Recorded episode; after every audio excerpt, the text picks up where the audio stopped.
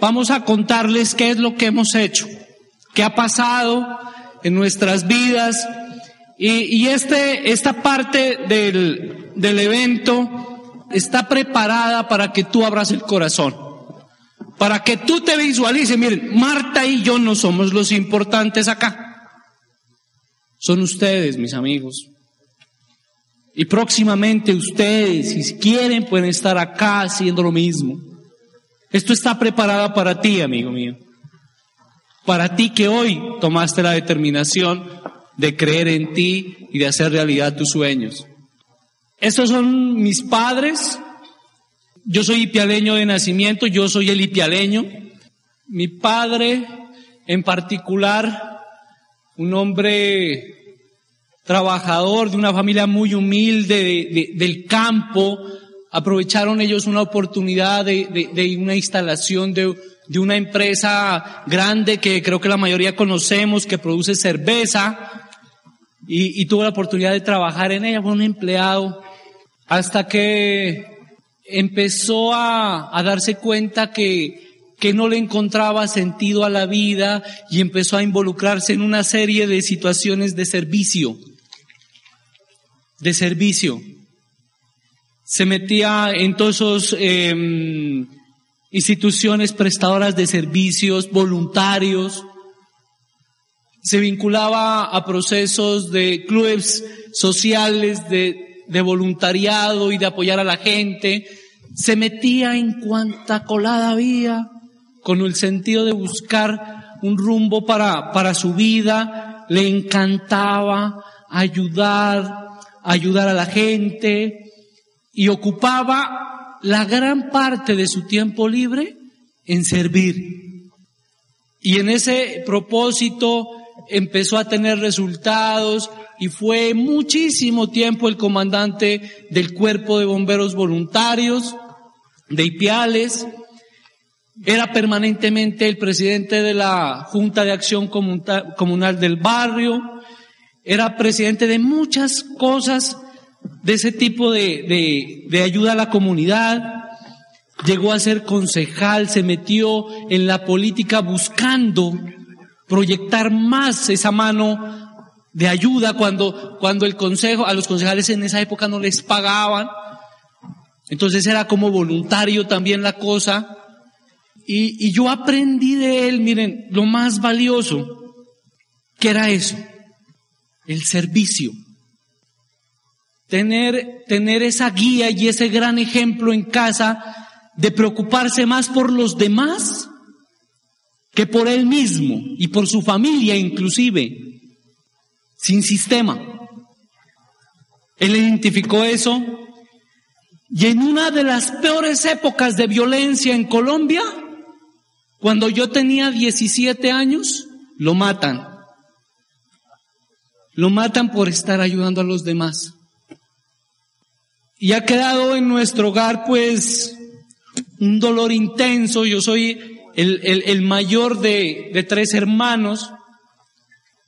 Mi mamá, una ama de casa, que estaba siempre en casa esperando al, al hombre que era el que surtía todo, el que llevaba todo, el eje principal de la familia, y nos hemos quedado huérfanos, mi mamá viuda, y sin ningún soporte, ni material, ni espiritual, ni nada, porque todo, todo giraba alrededor de mi padre. Eh, buscando alivianar eh, ese dolor en ese momento. Como hermano mayor yo acojo a la familia, pero imagínense, en 17 años siempre fui un, un, niño bien criado, o sea, tuve, yo no puedo decir que me faltó en la casa, tuve educación, estudiaba en el colegio y nos pasan estos, este caso tan, tan duro a esa edad, ver a mis hermanos menores, destrozados, a mi madre destrozada. Y yo lo que me dediqué a hacer en ese momento fue a cubrir con amor a, mi padre y a, mi, a mis hermanos, pero yo no podía con lo mío. y aparece en ese momento un primo hermano que, que más que primo era mi hermano, crecimos juntos y, y entonces él se convirtió en mi compañero de, de esa larga travesía de sufrimiento, viendo a mi, mi familia sin esperanza. Y, y, pasan muchas cosas y esta empresa que, que fue tan buena y que todavía está en, en Colombia y sigue siendo una de las más importantes de ese tema cervecero, le da la oportunidad a mi madre de trabajar y le ha tocado a mi madre dejar la casa para salir a trabajar. Y más o menos al año de yo estar eh, amortiguando un poco ese dolor y esas preocupaciones, afortunadamente mi mamá ya había entrado a trabajar y yo andaba un día con mi primo y nos atropella un carro y lo mata. Yo estuve mucho tiempo inconsciente, algunos días, y yo tomé una determinación y, la y fue de, de no volver a querer a nadie, porque eso a mí me dolió, eso a mí me dolía mucho. Los dos seres que yo más quise en la vida se fueron. Entonces yo me negué a volver a querer a nadie. Mi mamá pues empezó a desarrollar su trabajo, con todo el sacrificio nos educó, nos pudo, en mi caso, enviar a, estudiar a Bogotá, una universidad privada, me mantenía, ya uno cuando estudia arquitectura no tiene tiempo para, para hacer otras cosas, entonces pobrecito el niño está estudiando, entonces hasta que, hasta que termine pues puede producir algo. Me gradué en el 96, no sé si hay aquí personas que tengan relación con el tema de la arquitectura o la ingeniería. En el 96 Colombia pasó por el peor momento de la, de, la construcción. Nadie construía, el gobierno arremetió dura, duro contra este sector, entonces salí de la universidad y adivinen qué encontré allá afuera. No había nada. Yo me quedé en Bogotá aspirando y esperando seguir educándome porque me habían dicho que eso era lo único que yo podía hacer. Aprovechar la oportunidad de estudiar y salir y trabajar y trabajar para otro, con esa mentalidad de, de empleado.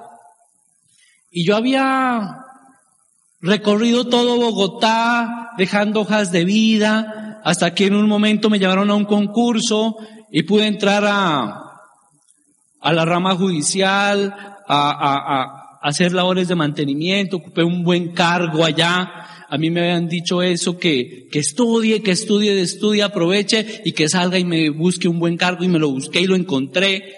Me quedé casi dos años en Bogotá trabajando y mm, con la promesa de que iban a reestructurar, me pagaban, o sea, yo era, imagínense, el, el, director de la oficina de inmuebles y conservación de la de la rama, de la rama judicial en Cundinamarca y Bogotá y Leticia, Amazonas, eso suena así grandote. Pero me pagaban el salario de un asistente administrativo. Entonces yo, no, no se preocupe, le vamos a subir el salario, eh, vamos a hacer una reforma y ya llevamos años y nada. Entonces se lanzó a la política un amigo, yo decidí regresarme a Ipiales, y el amigo me invitó a que participe de la administración y por allá me pusieron en una oficina, la más lejana, me dieron una, una mesa de dibujo y me dijeron, ahí proyecte algo. Pero yo recordaba mucho lo que mi padre me decía. Él me decía, lo que vayas a hacer, hazlo bien. Si no, ni te metas. Y entonces yo empecé a hacerme notar un poco y empecé a crecer. Y después de haber tenido como seis jefes, muy pronto llegué a ser el jefe de ellos. Pero todo por haber aprendido eso en casa. hacer las cosas bien, a ponerse una meta. El problema fue que me acostumbré. Me acostumbré a estar como empleado. Eh, casi fueron 13 años los que estuve como empleado. Y todo ese proceso en una administración pública trae una serie de situaciones, de compromisos sociales que hicieron que la mayor parte del tiempo yo me dediqué a cumplirle a los demás, dejándole la espalda a mi familia. Además, ¿se acuerdan que yo había prometido no volver a querer a nadie? Entonces, yo hacía llorar a la gente. Me presionaban tanto que yo presionaba a todo el mundo. Nadie quería meterse conmigo. Es más, llegó un momento que hice un análisis y decía yo, tengo envidia de las personas que hacen reír a los demás, que le sacan una sonrisa. Yo pensé que eso no era para mí. Ahora pues ya nos hemos reído algo. Bendito sea este negocio que me rompió ese paradigma. Yo no era un buen tipo. La gente no cree. Es más, va a la casa no por escuchar el plan, para ver si es cierto que yo ahora soy otra persona. No lo creen. Hay socios que al inicio les contamos el negocio y nadie me hizo caso, pero era porque no me querían ver. Algunos decían, no, yo trabajé con usted cinco años, yo no lo quiero volver a ver a usted y me dice que me presenta un negocio que tengo que estar con usted, no quiero, gracias. Pero al año volvieron a ver si era cierto que el Diego Ortega de, de ese momento había cambiado. Y, y ahí estamos procurando crecer. Personalmente les cuento que soy otra persona, y procuro cada día ser mejor persona. Yo sé que ya soy mejor persona. Me falta mucho. Pero sé que afortunadamente el corazón se abrió de nuevo. Y lo único que hacemos ahora con fuerza es darlo a todo el mundo.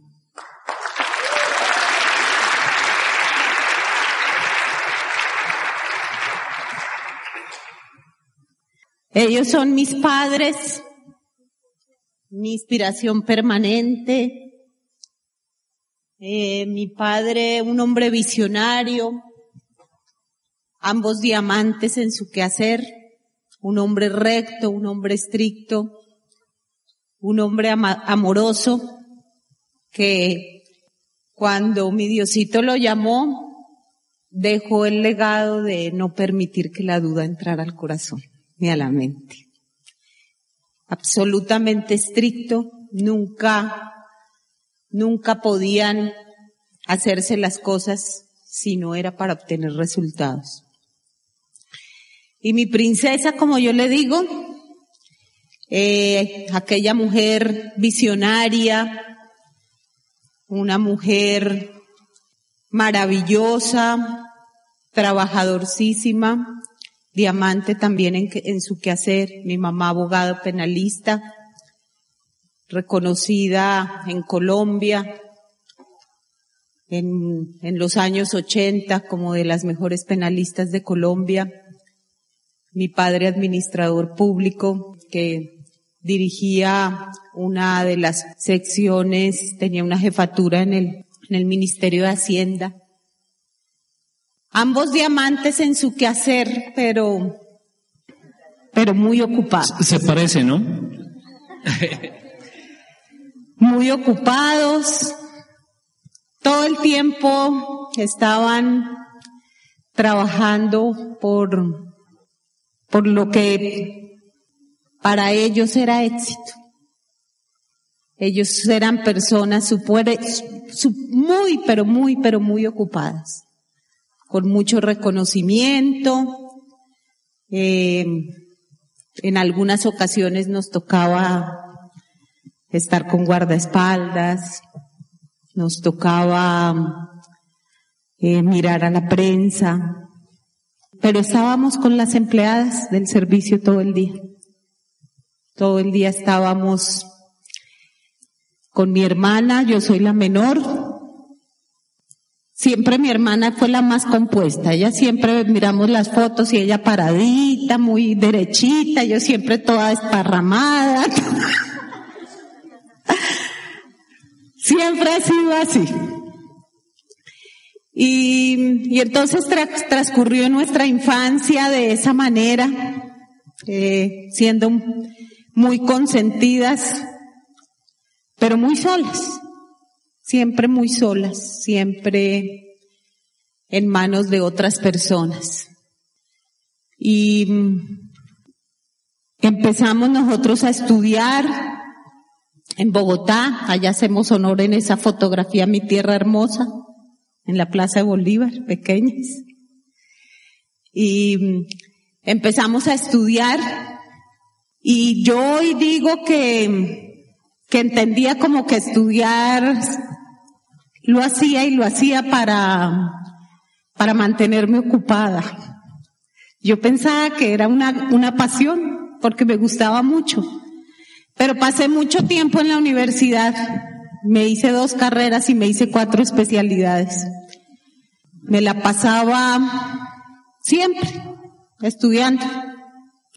Incluso no sentía esa pasión por hacer algo como, como la siento hoy, que me hace vibrar y que me saca acá en el estómago, me quema, me apasiona hacer esto que hago.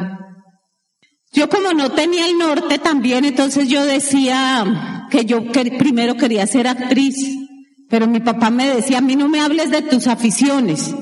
Quienes son actrices, entonces esos son locas, son no sé qué, a mí no me hables de eso. Tú tienes que estudiar algo que para ti eh, sea algo que te pueda dar un futuro promisorio. Entonces lo menos peor si tengo colegas acá, nada en contra, me gusta mucho y, no quiero ir respetar a nadie. Pero en ese momento que yo era una chica que acababa de cumplir 16 años, pues yo lo tomé la decisión, pero me parecía lo menos peor. Y entonces me fui y empecé a hacer odontología. Pero no era que, sintiese esa pasión. Es más, casi me tocó hacer dos carreras. De la primera universidad me sacaron y me tocó casi volver a empezar a hacerla. O sea, me hice dos veces odontóloga prácticamente. Y después de haber terminado, entonces yo llegué a una zona bastante deprimida de Bogotá, en la zona de Ciudad Bolívar, empecé a trabajar. Y me empieza a apasionar lo que es el trabajo con la gente, el trabajo comunitario. Me gustaba mucho el trabajo comunitario y, y por razones de obligación, una vez que, que tenía que encargarme de ciertas situaciones administrativas, vi la necesidad de que tenía que aprender a administrar, aunque en mi casa me decían que era la peor administradora que podía existir, porque yo malgastaba mucho el dinero.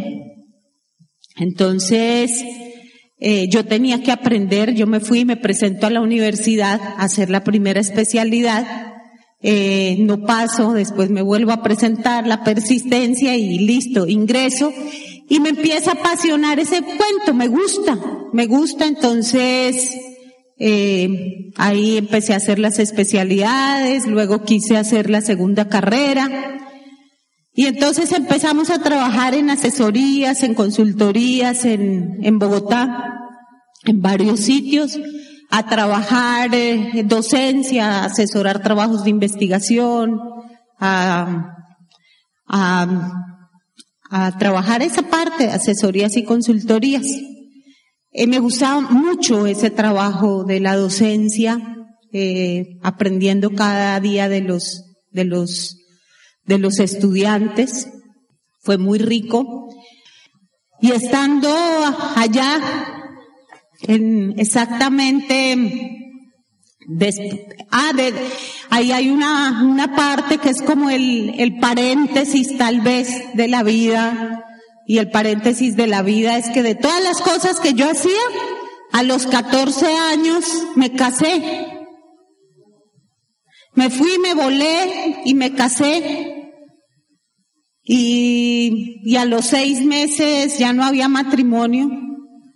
Y de ese matrimonio a los tres meses, tenía tres meses de embarazo cuando me separé de los seis meses de casada. Y de ahí nació mi hija mayor, perdón, nuestra hija mayor. Nosotros, Diego se embarazó el corazón y es nuestra hija.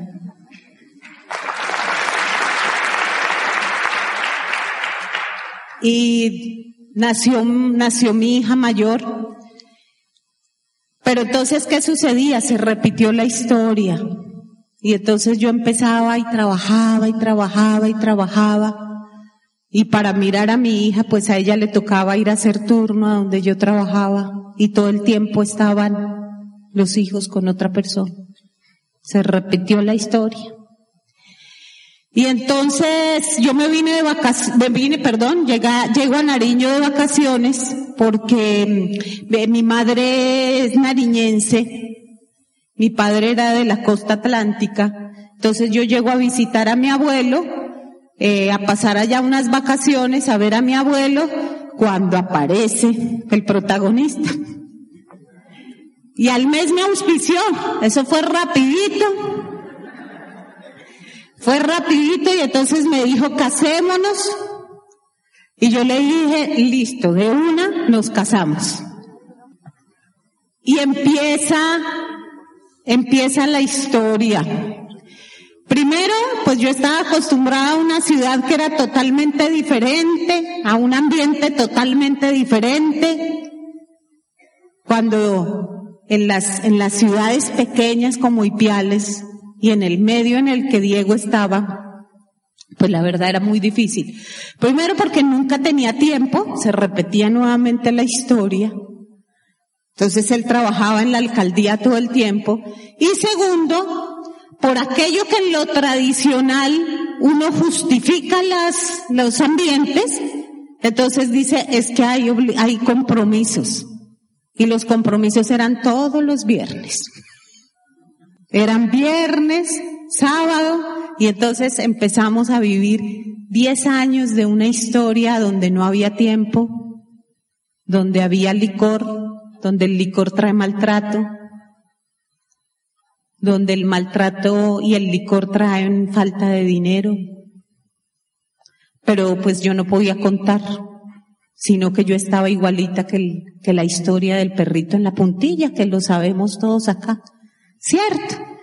Entonces yo me quejaba y yo decía, ay, pobrecita yo, pero yo no hacía nada por solucionarlo. Absolutamente nada. Diferente a quejarme. Y como dice mi Diego, lo que iba creciendo era la familia. Iba creciendo la familia, iban creciendo esas cosas que uno es el que permite que crezcan en el corazón, los dolores, los, los remordimientos y echarle la culpa a los demás, sin darse cuenta que el único culpable es uno. Y estábamos así más de una década, quejándonos pero sin hacer absolutamente nada, porque las cosas cambiaron. La verdad yo no quería mucho esa tierra, no quería esa tierra ni me imaginaba que algún día iba a llegar a amarla tanto como la amo hoy, porque tenía que buscarle la excusa a todo, entonces le buscaba a la tierra, a la gente de la tierra, a la familia y a todo, le echaba la, culpa. Y estando en esas, pues no era muy usual que en Ipiales estuviese una persona eh, pues con la formación que yo tenía y eso me había cerrado las puertas. Ah, este es un talento humano que es muy costoso. Entonces yo iba a tocar las puertas y me decían eso o si no me, o si no decían, ah, es que es la esposa de Diego Orteaga y él es de esta, de esta, de esta línea política. Entonces no. Eso es lo que pasa allá afuera. Y pues esa, yo estaba muy aburrida, estaba muy aburrida con eso. Cuando después de tantos años voy para Bogotá a visitar a mi madre y me empiezo a dar cuenta que, que cuando caminaba me cansaba. Me cansaba, yo decía, pero ¿qué será esto? Regreso de las vacaciones y una noche le digo yo a Diego, mi amor, es que yo me siento mal porque no me llevas al médico y Diego dice, ah, eso debe ser cualquier bobada. ¿Se acuerdan que yo me las, también me las inventaba, cierto? Para que me ponga atención. Entonces yo también me enfermaba, pues. Entonces él ya no creía. Y yo le digo, yo me siento mal, me siento mal, me dice, no, mañana miramos a ver qué hacemos. Pero entonces empiezo a mirar que se, se, se empiezan a hinchar mis piernas. Y como los profesionales de salud somos así, entonces yo dije, ah, eso debe ser eh, eh problema eh, renal, cardíaco, serán varices, eso deben ser varices, dije yo. Pero seguí mal, entonces llamamos a un amigo ginecobstetra que llega y él me examina y me dice, Marta, ¿tú cómo vas a llegar a este extremo? Tú estás muy mal, toca remitirte. Me remiten inmediatamente y me dicen, usted tiene que ir a unidad de cuidados intensivos. Y llegamos allá y cuando llegamos yo también estaba tan peleada por todo, o sea, vivía peleando conmigo misma, echándole la culpa a todo el mundo. Entonces, lo que para mí no era técnica, lógica y ciencia, que era lo que yo había aprendido en esas seis universidades, como que, como que no. Lo que no lo podía demostrar, decía, hmm, no, pero yo estaba allá. Y solo el permiso del de arriba, y esto no tiene nada que ver con religiosidad. Pero es que allá solo el permiso del de arriba era el que, el que podía permitir que, que sucediera algo diferente. Porque yo estaba muy mal y yo sabía que estaba muy mal. Y fueron casi dos meses en entrar y salir de crisis. En uno de esos días, el día que estuve más mal, yo no podía hablar. Yo llamé a mi hija mayor y yo le dije que me regale, que me buscara papel y me buscara lápiz. Y yo ese día, yo dije, Señor, yo he sido una ingrata contigo, porque tú me has dado tanto y yo no he hecho más que quejarme. Pero yo tengo que pedirte dos cosas. Yo te tengo que pedir que tú me regales vida. Porque yo decía, mi Diego tal vez al mes tendrá compañía. Pero mis pequeños estaban muy chiquitines. Valentina tenía cuatro años. Y, y yo necesito fe. Y todo lo que uno pide con fe, Él se lo da.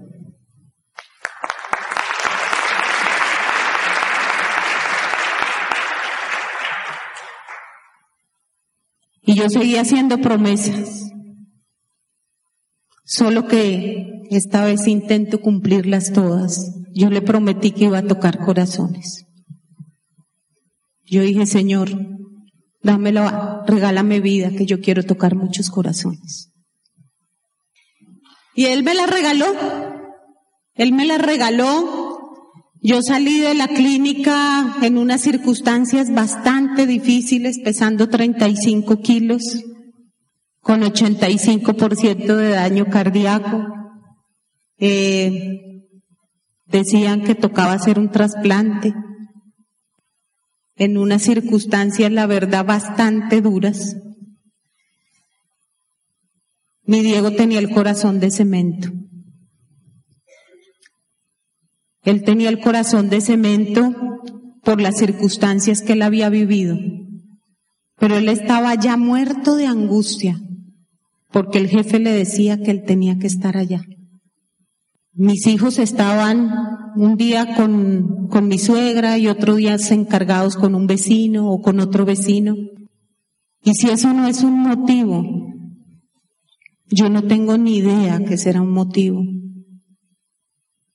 Pero si tú no has revisado tu motivo, revísalo. Porque si mi Dios te llama mañana, tú a qué apuestas la tranquilidad de tu familia. Si mañana no está la persona que tienes al lado, si mañana no está tu esposo, no está tu esposa, no están tus hijos, ¿qué te faltó por decirles? Y imagínense esta bendición tan grande. Yo salgo y, y empieza y hacen los concursos para gerentes de hospitales. Y a mí me dice, me recomienda el médico que yo vaya a la casa y que tengo que regresar porque me iban a hacer, me estaba complicando con otra cosa y me tenían que dar yo, hacer una yodoterapia. Se me complicaba todo, era tratado de medicina interna. Y, y entonces me dice, tienes que volver, pero hay concursos para gerentes de los hospitales y las madres con ese amor infinito que tienen, mi madre me lleva a la universidad, me lleva, literalmente me lleva, porque yo no podía ni caminar, a presentar ese examen porque yo lo quería hacer. Ella dice que, que decía que se, que haga Marta todo lo que quiere. Yo vuelvo a la, otra, otra hospitalización y estando allá me llaman y me dicen usted se ganó el concurso. Y yo dije yo acepto y empecé a trabajar en el hospital. Y estando en ese hospital, llega una persona que yo nunca había visto. De pronto si tienes alguna excusa que no conoces a nadie. Llega esa persona, insiste, insiste, insiste que quiere hablar con el gerente. Eh, logramos hablar con ella y hay algo que marca un momento muy tenaz de la vida en esa estadía en la, en la hospitalización. Yo le digo a Diego, hazme un favor, trae los niños y así sea yo los veo por la ventana, porque la habitación de la, donde yo estaba daba la ventana. Y un sábado Diego lleva a los niños y yo veía a mis hijos a través de esa ventana, con ese dolor. Se me desgarraba el corazón de ver a mis hijos. Y llega esta persona y ella no me habla de ningún plan de negocios. A mí no me dijo nada de negocios. A mí me dijo, yo tengo una oportunidad que si usted la hace, usted no tiene que separarse de sus hijos. Y eso fue suficiente. Yo dije, yo lo hago. No entendía nada. Yo llegué a mi casa y cuando yo llego a mi casa, mi Diego me dice, no, pero has caído muy bajo. ¿Cómo se te ocurre? ¿Qué tal yo, el arquitecto Diego, y tú me vienes a hablar de jabones, de cremas de dientes? Eso te queda muy mal. Pero yo no oía nada, yo solo oía a mis hijos. Yo solo veía a mis hijos. Era lo único que me importaba. Él me decía que no y yo le decía que sí. Y el contrato rondó 15 días hasta que yo le dije, mi amor, ¿vas a firmar? Y él me dijo, bueno, pues por apoyarla. Y yo le dije, contigo o sin ti yo voy a hacer esto. Y lo voy a hacer para ganar.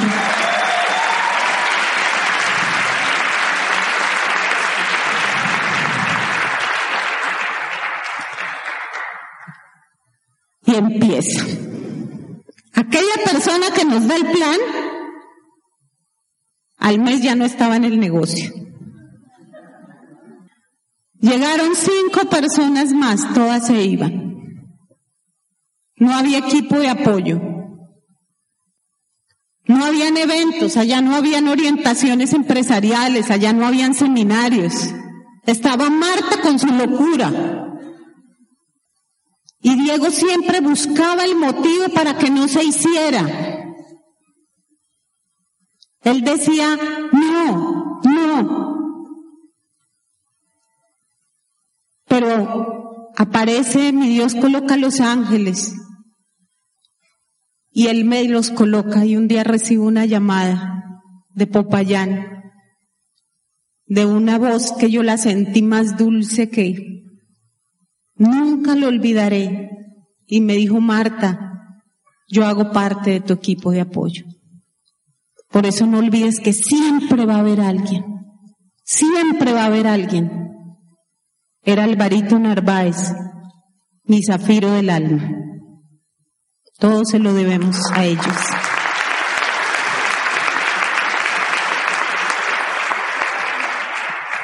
Y Alvarito llega a Ipiales. Él se lo creyó. Él tuvo la visión. Él se va de Popayán a Ipiales. Y cuando llega a Ipiales, Diego dice, ay no, a mí no me vengan con esto. esto este hombre viene a tumbarnos. Pero él me dijo a mí, lo único que toca hacer es cambiar la mente. Empieza a darle sistema. Y yo cogía y dejaba el libro abierto para que él leyera lo que yo quería que leyera. Y yo colocaba los audios cuando él estaba en otras cosas. Él le subía el volumen al televisor, le subía al carro. Pero yo lo hacía y seguía y seguía y seguía ahí. Y seguía haciéndolo. Y yo me iba dando cuenta de algo, que en la medida en que yo lo colocaba, el corazón de cemento se iba transformando en corazón de chocolate. Y se iba apareciendo otro ser humano. Iba apareciendo un hombre noble, iba, iba apareciendo la esencia de lo que es mi hombre. Era el valor, el valor que desarrolla ese sistema educativo porque lo tenía ahí. Por eso no te quites la oportunidad de permitir que también se transforme, porque todos podemos hacerlo. Todos podemos hacerlo. Después de eso, ya llevábamos un mes largo en el negocio, dos meses en el negocio. Vuelvo a Bogotá y me dicen, mi mami, hija, a mí no me gusta ese lunar que tienes, porque no te lo haces ver. Yo voy al médico, me hacen una biopsia y un melanoma. Me tienen que hacer una cirugía, me quitan seis centímetros de diámetro de la cara. Había una cremallera así, pero ustedes creen que yo tenía que dudar? ¿Ustedes creen que yo me iba a dar el gusto? Yo no podía morirme. No podía morirme porque mis hijos me necesitaban. Porque mi Dios me había dado la oportunidad y porque me estaba dando un esposo nuevo. Porque yo veía cómo este hombre se transformaba. Porque veía que mis hijos me necesitaban porque solo depende de uno. Y ese día yo dije, ¿qué es lo que tenemos que hacer acá? Porque somos o somos libres.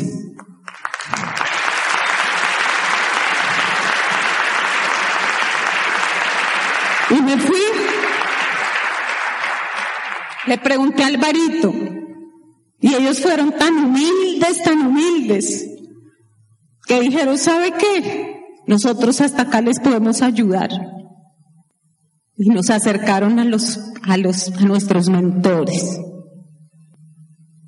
Aquellas personas amigas, aquellas personas que la dieron toda, pero absolutamente toda. Diana Cuellar y Gustavo Ramírez, que Dios le bendiga cada paso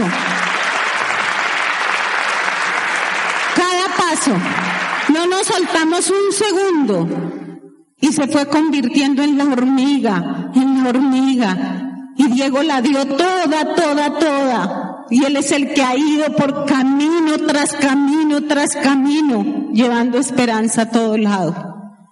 Amando a todo el mundo, incluso al que no nos ame. Pensando en el otro, porque solo si pensábamos en el otro íbamos a tener resultados. Por eso Él tiene la autoridad para seguir la historia. Ayúdenme a recibir.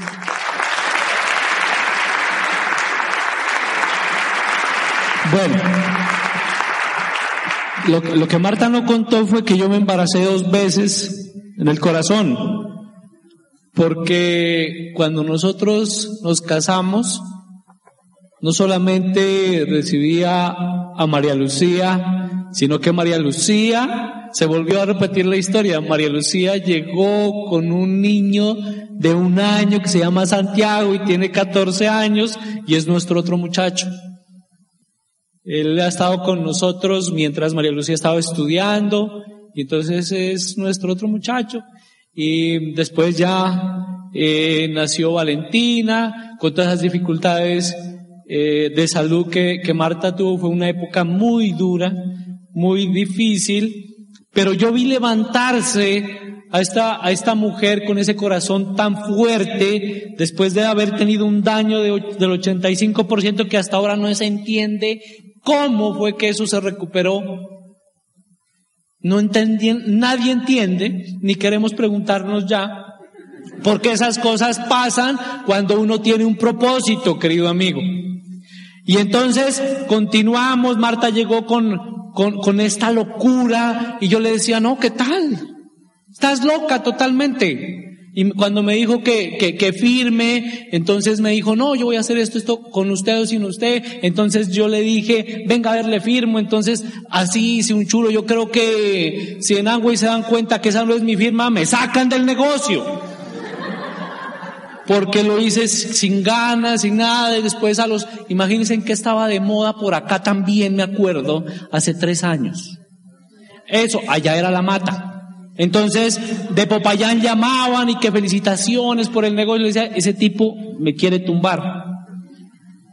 Y llegaba Álvaro con vestido y todo, yo me paraba en un filo, me acuerdo tanto de la sala, y yo lo miraba de pies a cabeza, y él llegaba, me pedía el, el, la ducha, y él y salía de vestido, y yo decía, yo nunca me pondría vestido para esta payasada. Ahora no me lo saco. Y, y entonces yo empecé a darme cuenta, fue al, al cuarto mes. Miren, el primer mes saben cuánto fue el cheque? De 14.900 pesos. En Ipiales, con todas esas cosas, había creo que 12 productos. Eso nadie quería saber porque todo el mundo decía, no, si a mí me, me pagan, pero estando aquí viendo televisión, yo que me voy a poner a trabajar a vender productos, loco. Nadie quería. Entonces, así empezamos y, me decía que hay que escuchar estos audios, me dejaba libros abiertos por todo lado. Yo decía, esta mujer se me está enloqueciendo. Y yo hacía mi ejercicio y entonces ella colocaba la, me dejaba colocado los audios y se iba. Entonces, a mí me daba era rabia, cogía y volvía a colocar eh, eh, mi música de hacer ejercicio y todo. Cuando un día eh, ella se fue, me hizo eso, Dejó un audio, yo me demoré haciendo un ciclo de bicicleta ahí en la casa, una bicicleta estática un rato, y al rato llegó un vecino y, golpeó, golpeó, y, yo abrí y dije, ¿qué más vecino? Me dijo, Dieguito, ¿usted qué escucha? Le dije, ay, qué pena con usted, está muy alto el rock. No, no, no, no, dijo, usted escucha otra cosa. Ah, le dije yo, no, Marta es la que escucha eso. Dijo, ¿usted me presta eso? Bueno, yo le presto eso. Y se lo llevó. Y me subí otra vez a la bicicleta y yo me quedo pensando, ¿y ese man que fue que escuchó? Y me fui a la sala y coloqué y me han empezado a hablar de esto y abrí los ojos y abrí la mente y empezó el proceso de transformación. Mis queridos amigos,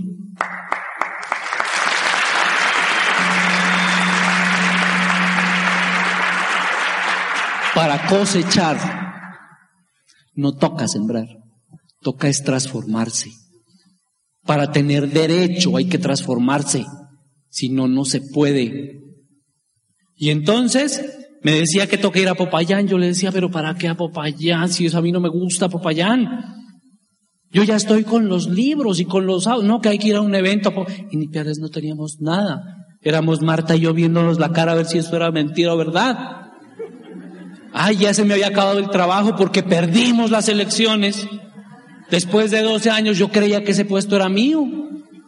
Yo andaba en un carro que me habían asignado con el brazo sacado así pensando que eso era mío.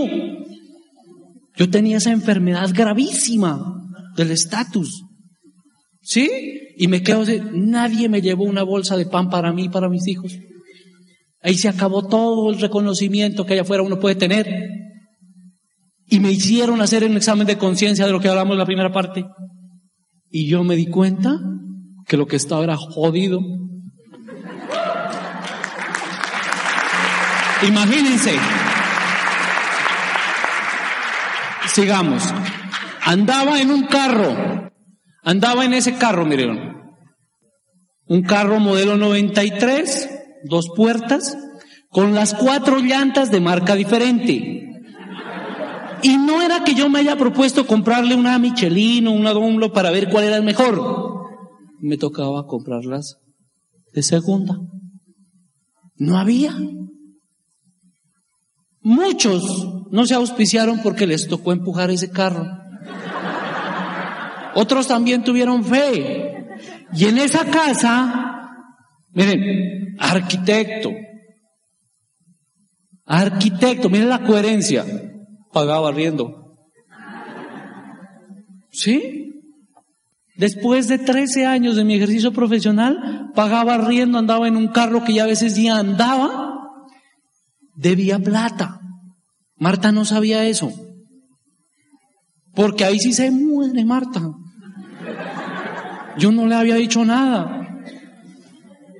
Pero lo que más me preocupaba, de lo que más fui consciente, mejor dicho, era de que tenía tres hijos, de los cuales dos eran pequeñitos y estaban creciendo sin ningún futuro.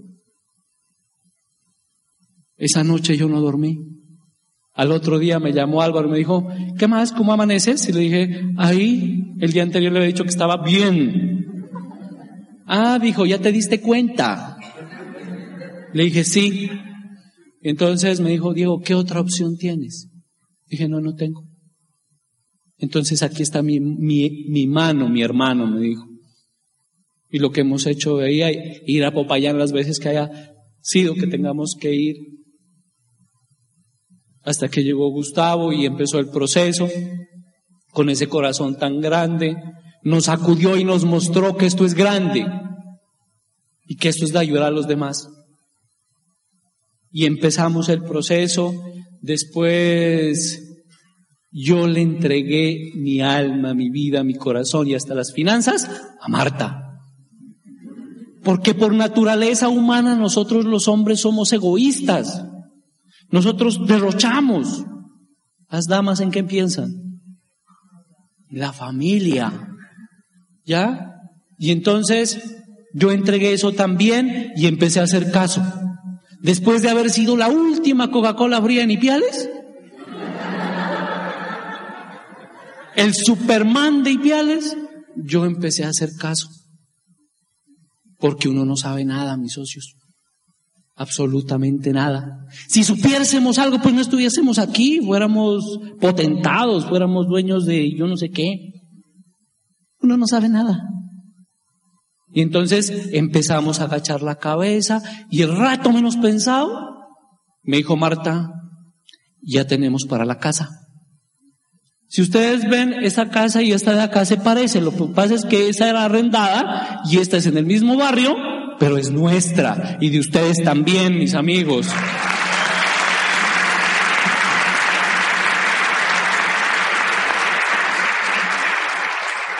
Después ya pudimos comprar ese carrito. Marta me dijo, vámonos a Pasto, porque a todos nos toca ir a Pasto.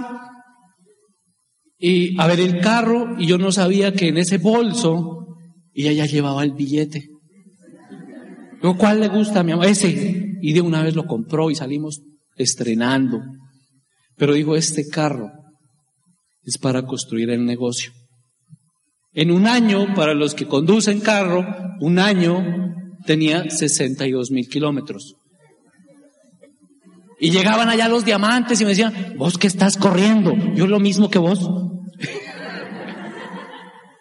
¿Sí? Detrás del propósito, detrás de la meta.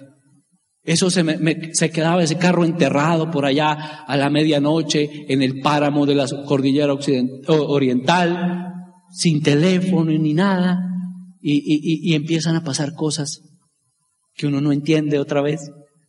Y uno salía sin saber por qué de los apretujones más tremendos, teniendo el propósito firme de llegar a alguna parte, pero primero dando esperanza.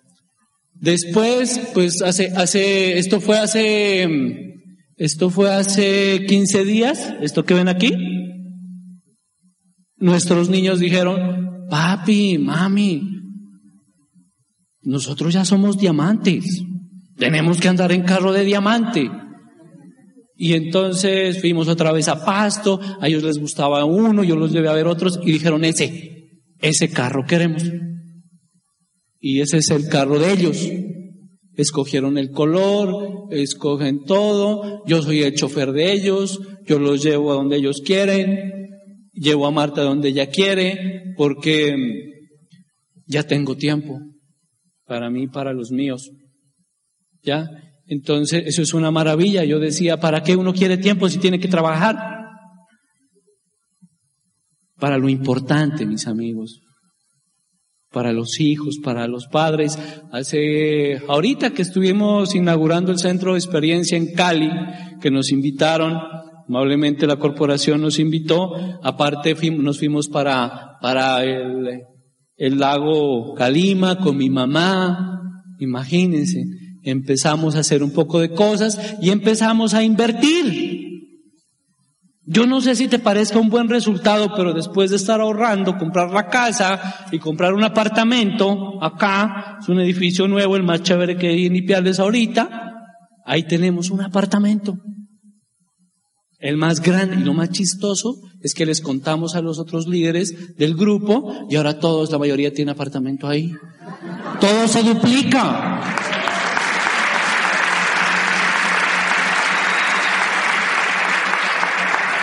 Y hasta mi amigo, el arquitecto constructor, me dijo, ¿qué estás haciendo? Yo le conté y entonces entró también al negocio. Aquí es parte de la clave, miren. Humildad para aprender, mis amigos. Tienes que definitivamente empezar, no a oír, a escuchar de las personas que te quieren ayudar, de las personas que te quieren ver mejor, de las personas que ya tienen resultados. Acuérdense, uno no sabe nada, ellos son los que saben, entonces empezamos a hablar, a estar con ellos, a compartir momentos especiales. Yo venía a esos eventos, tenía que ir a Popayán y, decían siempre, y nos vemos en las playas del mundo. Y yo le decía a Marta, ¿cuándo será eso? Claro, uno no cree al inicio, pero empezamos con ellos, miren, a compartir y a dejarnos ayudar y guiar, a beber todo ese conocimiento y esa experiencia que tiene el equipo de apoyo, y no solamente hemos podido pagar las deudas de dinero, empezamos a pagar las deudas del alma con nuestras madres. Ya hemos podido, Marta llevó a, a, la mamá a un viaje a Panamá, eso lo pagamos todos, fuimos todos, toda la familia, tenía un sueño, mi suegra, y la llevamos allá a visitar una familia que no veían hace mucho tiempo, la pasamos muy chévere, compartimos todo, yo, yo me volví un niño allá porque esa era la promesa para mis hijos, yo allá voy a hacer todo lo que ustedes me digan. Yo antes me la pasaba mandándolos, ahora ya no, ellos mandan. ¿Sí? Mi mamá estuvo en el crucero, mi mamá decía que estaba loco, ahora me dice gracias, mijito, por estar en Angüe también entonces empieza uno a pagar esas deudas del alma y hacer lo que uno tiene que hacer con los padres, que es a devolverle algo, así sea un poquito, por todo eso que nos han dado. La mayor ganancia la familia, lo que decía Marta, 10 años de tortura, se han convertido en tres años de felicidad. Marta y yo nos la pasamos de luna de miel. Nuestros hijos son conscientes y agradecen el momento que nosotros tomamos la decisión de esto, lo valoran de manera especial porque saben que todos hemos estado transformándonos. La familia es lo mejor.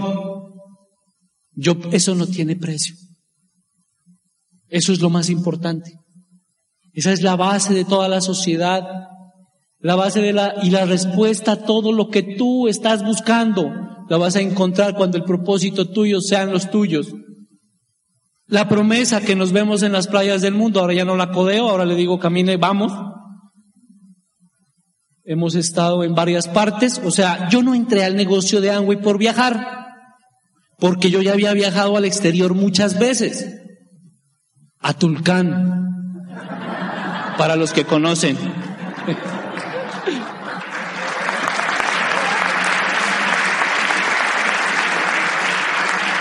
Para los que no, pues no conocen, Tulcán queda tres minutos de Ipiales y está en el Ecuador. O sea, allá va uno todos los días casi. Ahora no, nos toca sacar es que visas, que pasaportes, preocupados por, por, por esas cosas.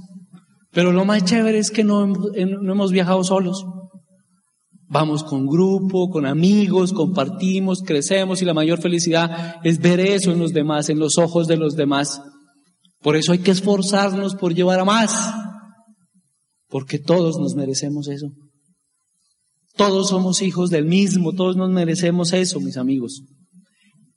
Hay que aprovechar y determinarse, escoger, escoger, mis amigos. Hasta golf, por ahí aparezco jugando golf. El ejemplo, la mejor escuela. Todos los líderes de ustedes, de las líneas, nos han dado el ejemplo. El camino está abierto. El liderato de América Latina, de Colombia, ha puesto todo. La corporación ha puesto todo. El camino está abierto, mi querido amigo, para que tú tomes la decisión. El ejemplo, la mejor escuela. Asociarse con las personas exitosas, con el ejemplo. Soñé que la felicidad era el servicio, desperté, serví y encontré la felicidad. El que no sirve, no sirve. Hasta esta altura del negocio en nuestras vidas, lo único que hemos entendido es que nosotros lo que tenemos que hacer es que los demás brillen que Marta y yo no somos lo importante, que lo importante son los demás. Siempre los demás. Despierta en conciencia. Somos el team líderes constructores.